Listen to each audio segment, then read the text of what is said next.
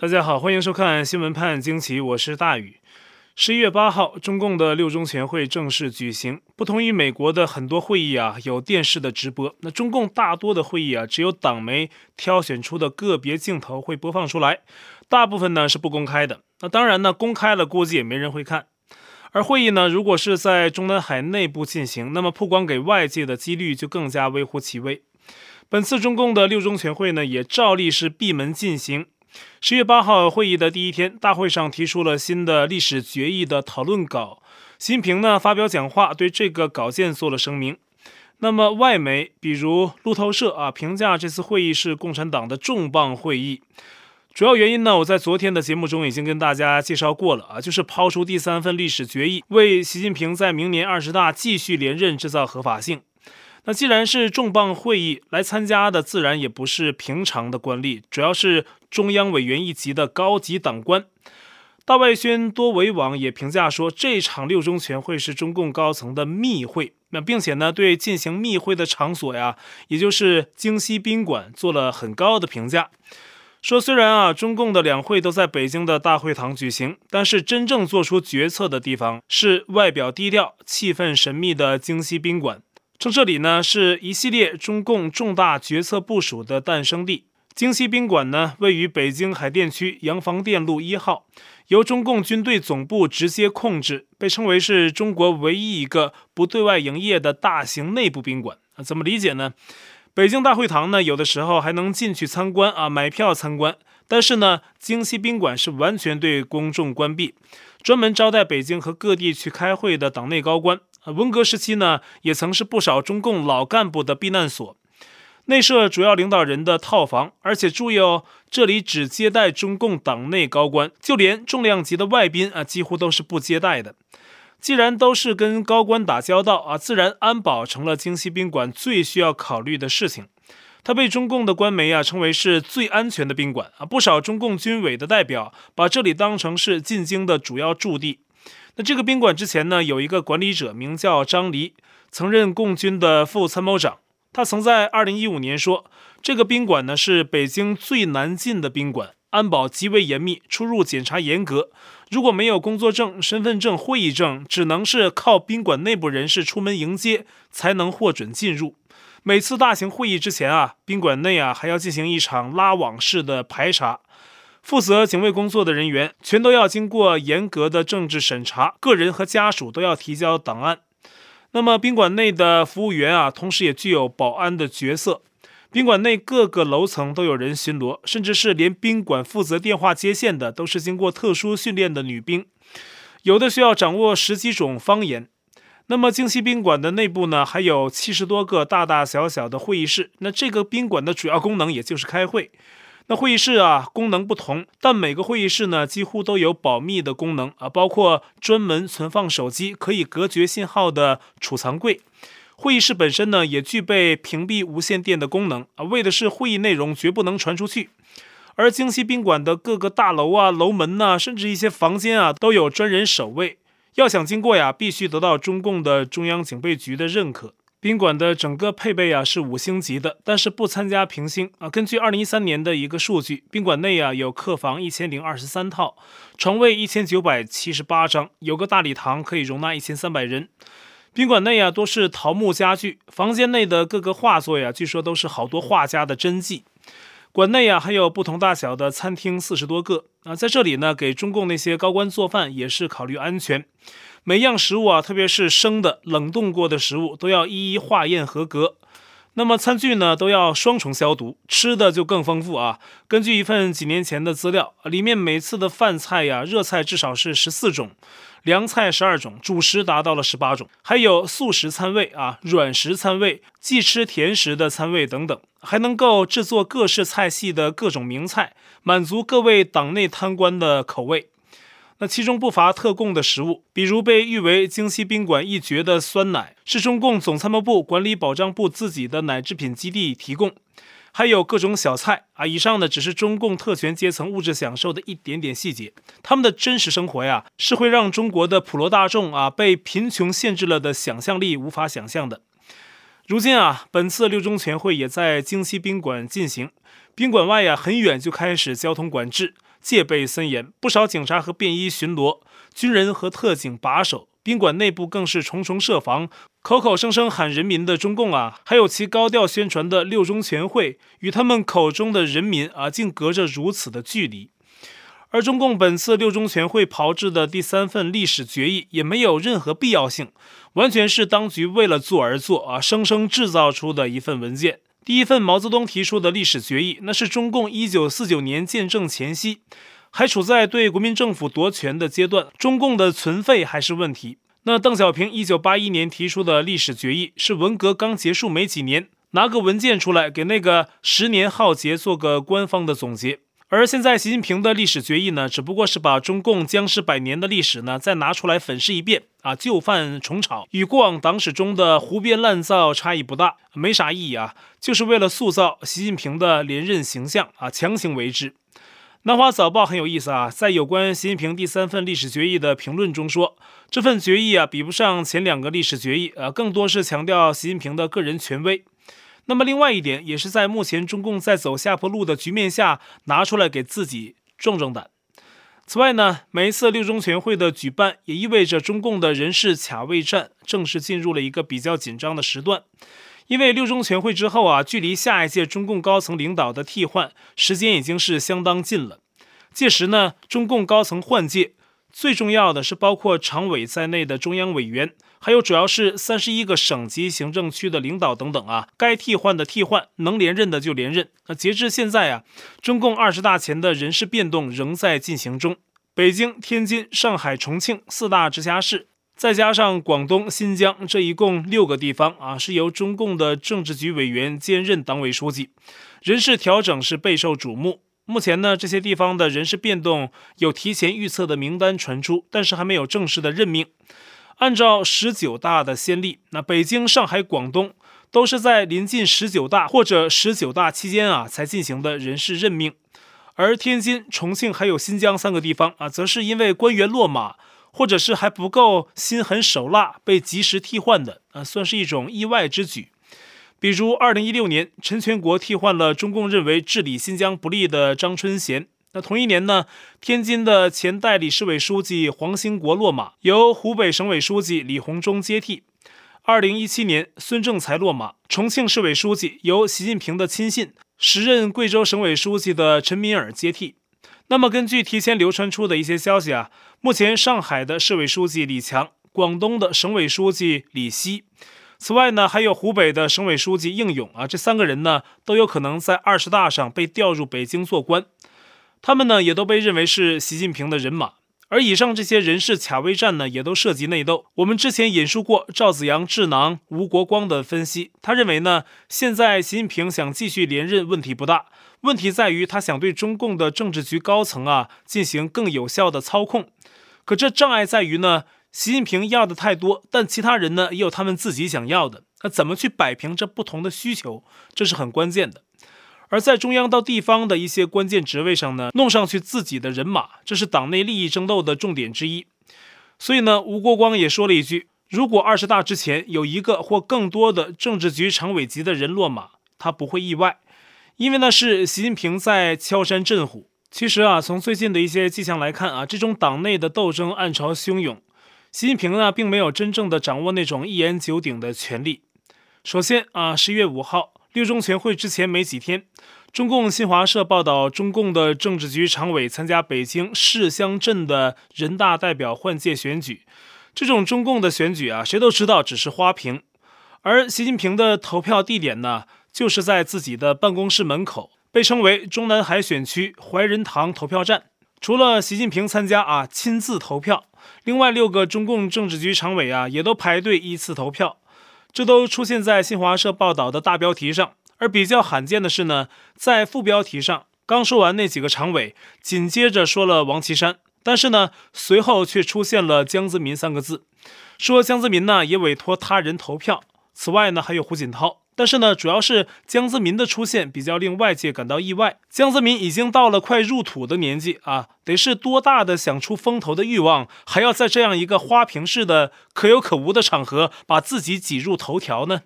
而且呢，主要是这种习与江啊，在中共党媒标题中同时出现的情况极不寻常。这不是什么无中生有啊，有一个小故事可以让人们了解中共党媒的宣传套路。其实呢，真的是有迹象可循的。一九七一年，一个长期从事中共宣传工作的名叫严卫兵的人，被关进了秦城监狱。后来，在一九七一年的九月，林彪出逃事件爆发后不久，他就对提审他的人说：“党内出了大事一桩。”那这让提审的人呢很纳闷，因为他们心里都清楚林彪出事儿了，党内真的发生大事。可这事儿啊，当时被严格对公众保密啊，监狱外都不怎么知道。他严卫兵是怎么知道的呢？原来啊，在秦城监狱的政治犯还是可以读报纸的，比如《人民日报》，这是中共高层态度的一个风向标。那么严卫兵直言呢，中共党的重大秘密都写在报纸上。他就在秦城关押时呢，就经常读《人民日报》。那报纸上呢，经常以毛主席为首、林副主席为副的党中央作为重要报道的开场白。但是呢，林彪出事儿那几天，“林副主席”四个字居然在原本的句子中消失了。而且呢，秦城监狱的喇叭里边有在播放中共的红歌啊，三大纪律八项注意。那么严卫兵啊，因此判断党内是一定出现了不守纪律的人啊，才会天天播放这首歌。再结合“林副主席”四个字在关键的党报上消失，就可以得到党内出了大事一桩这样的结论。那类似的例子呢，还有中共刚刚粉碎所谓四人帮的时候，公众还不知道，中共党媒啊却发布了一个社论，提到背叛、篡改等词语，当时就引起了舆论的注意，甚至有英国的记者都对这篇社论印象深刻。猜测党内呢一定是出现中共眼中的叛徒，才会有这样的词汇啊。结果不久之后，所谓粉碎四人帮的消息就公开了。中共的宣传呢一直都是这样啊。如果会解读他的宣传，就等于是完全在他的黑箱操作的政治上撕破了一个口子。那么回到我们刚才提到的那个例子啊，江泽民的名字跟习近平等现任七常委同时在党媒关键报道中亮相。这就很耐人寻味。除了有江泽民本人留恋权力的意味之外呢，江泽民派系在暗中使力啊，要向党媒读者表明中共的政治老人还在，并能在习啊看上去大权独揽的时候，也能继续刷存在感。那这种意思啊是跃然纸上。不过呢，习近平一边啊，十月四号，中共机关报刊登出了题为《神秘富豪密春雷和他的资本局》这样的文章。揭露央视主播董卿的丈夫密春雷他的发家史，而密春雷啊被普遍认为是江泽民家族的白手套，而且呢跟已经落马的孙立军关系密切，而且在十一月八号的人民日报头版连续刊登了两篇含有“没有丹书铁券，也没有铁帽子王”这句话的文章啊，意思是前朝的势力不会一直掌权，也没有人有免死金牌。而对于“铁帽子王”的提法啊，中文媒体啊普遍把这个矛头指向对准了江泽民和曾庆红。以上这些事件啊，都被认为是中共二十大之前持续内斗的表现。如果不是某一派最终斗出个结果啊，这种内斗的黑幕啊就不会被彻底的撕开。就像当年王立军出逃美领馆，那当时就有海外的评论人士说薄熙来呀会落马，甚至更高的官啊都有影响。一开始没有明显的结果，但是呢，后来这些事儿确实发生了。那么前几天啊，爆出的彭帅接张高丽性侵的事件，也同样被一些人认为不是偶然发生的，因为啊，彭帅爆料的时机太过敏感，针对的人呢，官位级别也太高。中国知名的足球运动员郝海东也在近日啊，就此事发表了评论。根据台湾信传媒的引述。那么郝海东说呢，彭帅和张高丽的事在中国体坛是非常普遍，因为郝海东在中国体育界多年，认识不少体育圈的朋友。他说呢，一九九二年中国的跳水运动员伏明霞在巴塞罗那夺冠之后啊，回国竟然发现啊，跟自己同宿舍的另一名十二岁女性的跳水运动员抽屉里有男士的特殊用品。那后来呢，这名女运动员呢还在中国成名，很多人知道她。而对于网球运动啊，那么郝海东说呢，中共高层的几个政治老人呢是比较早打网球的。那中国最好的网球训练中心啊就在天津，网球选手陪高官打球啊是一种潜规则。彭帅十几岁就去天津了，二十二岁的时候呢就赶上了张高丽任天津市委书记。中共是把好多事儿当机密的，但是呢在其体制内混过的人呢就能掌握不少内幕。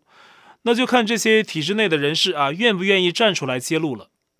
而中共在北京忙六中全会的同时，疫病啊是继续蔓延。那中国部分地区呢也遭遇了其他极端天气的袭击。十一月八号，成都高新区的环球中心突然传出疫情，整个中心被封锁，里面的人不让出去，要挨个进行核酸检测。那截至当晚啊，该中心内已经设置了至少二十条检测通道，检测了八千四百多人，还有很多人等待检测。但有一些被封锁在里面的人呢，对突如其来的封锁可能感到恐惧，不知道会发生什么，于是呢，另辟蹊径出逃。有人在环球中心的高楼层拍到啊，不少被封在里面的人呢，循着环球中心的绿化带走了出去。而在北方的大连啊，当地庄河市一所大学的食堂厨师还有面点师双双确诊，引起人们对该校师生的担忧。因为啊，这做饭的确诊，影响的人可就太多了。啊，不知道相关的院校啊是否面临封锁？有大陆网友提出一个问题：为什么看到中国到处封锁啊？疫情都两年了，哪里出现确诊就封锁哪里？可是从来没听说有中共的政府机关被封锁啊，这个很奇怪。相信呢这个问题很多朋友有答案，但是呢却不能说出来。与此同时呢，中国北方也在十一月八号中共六中全会开幕这一天，遭遇了严重的暴风雪袭击。其中啊，东北三省和内蒙的灾情最重，北京也有影响。在东北及内蒙的部分地区，积雪最深呢，已经达到三十甚至四十厘米以上。相关多省啊，发布了学校停课、列车停运、公路停驶、机场取消航班等通知。在黑龙江哈尔滨的松浦大桥出现了绵延数公里的堵车，当地啊先下雪又下冻雨，导致路上结冰，路非常难走。在辽宁鞍山啊，不少市民走路上班，大批人流踩着积雪行进，也是难得一见的景象。甚至有的家庭有马匹的呀，干脆骑马上路，回归古代。在沈阳市啊，一所中学的顶层天花板居然被积雪压垮，好在当日停课，学校通报啊，没有人员伤亡啊。豆腐渣工程，那当地呢，还有至少三百多个蔬菜大棚呢，也被积雪压垮。辽宁全省有多条高速公路的路段关闭，多达二百九十三个收费站停止运作。那么，在内蒙古部分地区，有的地区啊，积雪没过了大腿，寸步难行，房屋都被雪埋了一半，还引发了停水等难题。在河北省的秦皇岛市，甚至都出现了这样的奇景：父子俩在光滑如冰的道路冰面上被风吹着就能滑行，都不需要走路。山东省啊，同样是遭到冷空气袭击，省会济南中小学都停课一天，道路上满是冰雪。而在北京呢，十一月六号晚就降下了第一场雪，到十一月七号，北京部分地区，比如延庆啊，积雪的厚度达到了五十厘米，全市一百七十三条公交线路有一百六十五条停运。最奇葩的是呢，北京日报报道说，因为疫病蔓延，封控区域的雪不能往外扫，必须就地堆积。看上去啊，是怕积雪沾上病毒，把病毒带出去。那如果这么怕呢？那干脆下令大自然不要刮风，那风啊、鸟啊也别往被封控的地区里钻啊。这跟飘进去的积雪是一个情况，都有携带病毒的可能和嫌疑。这可能呢，也是因为北京正在开六中全会，也算是敏感时机。也不知道北京全年呢有几天是不敏感的。那为了党官的安全呢，当局是什么政策都能搞出来。而此刻的寒流，接下来几天呢，可能还会持续，这也给中国的电力与食品供应啊带去了考验啊！就在这样的情况下，中共还在梦想着打台湾的主意，甚至呢跟美国过招。十月八号，路透社发布了由一家美国卫星公司拍摄的照片，显示中国新疆的塔克拉玛干沙漠中的某地，出现了一处可疑的军事设施，上面还有模拟建造的美国航空母舰模型。巨大的模型啊，被放在一个可以移动的轨道上，似乎是在模拟舰船的行进。那这艘航母啊，长七十五米，下面的轨道宽度是达到六米，而且呢，这艘航母上呢还配备了各种什么红外线呢，或者是电磁设备，尽量在模仿真实的美国航母。那这被解读为啊，是中共在模拟攻击美国的航母。